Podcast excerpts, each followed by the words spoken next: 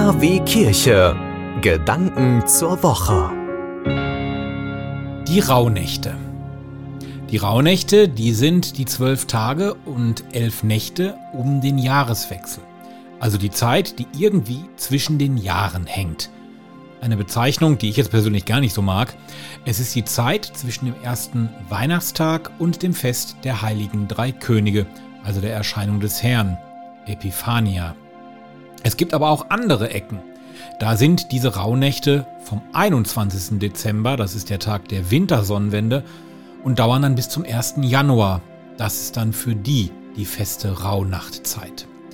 Der Ursprung dieser Rauhnächte, also der Zeit, die heute kaum noch jemand kennt, liegt wohl irgendwo im 2. Jahrhundert.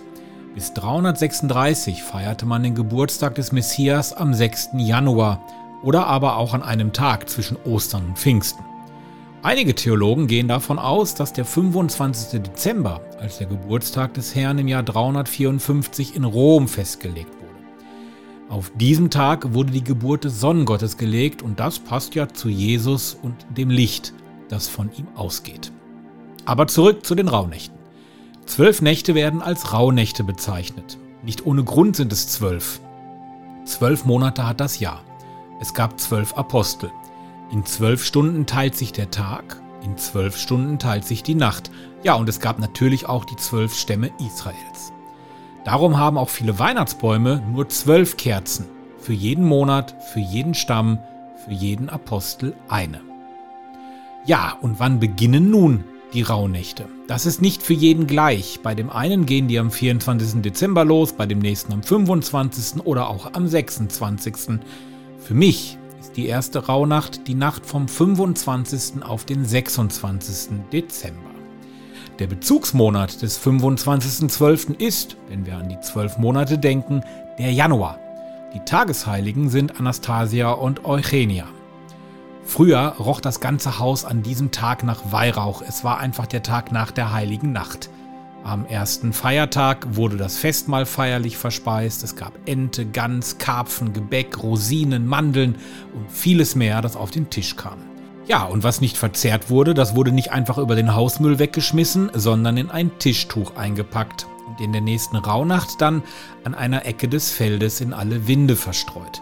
Man fütterte damit die sogenannten Windgeister und die wiederum fütterten die verstorbenen Seelen damit. In der ersten Rauhnacht, da wurde auch immer orakelt. Es war der Lostag. Man wollte Auskunft über das Wetter und die Zukunft haben. Wie gedeiht die Ernte im kommenden Jahr? Ja, und auch die Frage nach dem neuen Ehemann eines unverheirateten Mädchens wurde gestellt. Das alles am 25. Dezember, der ersten Rauhnacht. Der 26.12. ist dann die zweite Rauhnacht. Der Bezugsmonat ist der Februar und wir gedenken dem Erzmärtyrer Stephanus. Der ist der Tagesheilige. Noch heute ist, wie damals auch, der zweite Feiertag ein Tag, der ist fest verbunden mit dem Familienbesuch. Kinder besuchen die Eltern und die Enkel, Oma und Opa. Man glaubt daran, dass das, was man in den Rauhnächten träumt, in den jeweiligen Monaten des kommenden Jahres eintreten wird. Also wenn ihr heute etwas träumt, könnt ihr vielleicht hoffen, dass das im Februar im nächsten Jahr in Erfüllung noch gar nicht so lange her ist es, dass man glaubte, dass in der zweiten Rauhnacht Männer, die einen Pakt mit dem Teufel geschlossen hatten, sich dann auch noch in Werwölfe verwandeln würden. Aber zurück zum heiligen Stephanus, an den gedenken wir am zweiten Feiertag. Ja, der war kein Werwolf. Stephanus ist im Neuen Testament ein Diakon der Jerusalemer Urgemeinde. Er war der erste, von dem überliefert wird, dass er wegen seines Bekenntnisses zu Jesus Christus getötet wurde. Damit gilt er als der erste Märtyrer oder auch Erzmärtyrer. Im Bericht von seiner Hinrichtung heißt es, die Zeugen legten ihre Kleider zu Füßen eines jungen Mannes nieder, der Saulus hieß. Saulus aber war mit dem Mord einverstanden. Die Steinigung des Stephanus war der Auftakt zu einer Christenverfolgung in Jerusalem, an der sich Saulus, der spätere Apostel Paulus, besonders eifrig beteiligte.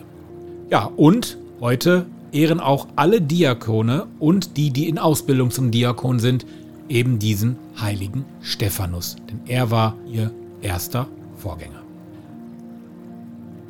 Und in der nächsten Folge geht es dann um die Rauhnacht am 27. Dezember. Die Recklinghausen Bibel als Podcast. In Zusammenarbeit mit dem Kreisdekanat Recklinghausen sowie SMD Entertainment. So haben Sie die Heilige Schrift noch nicht gehört.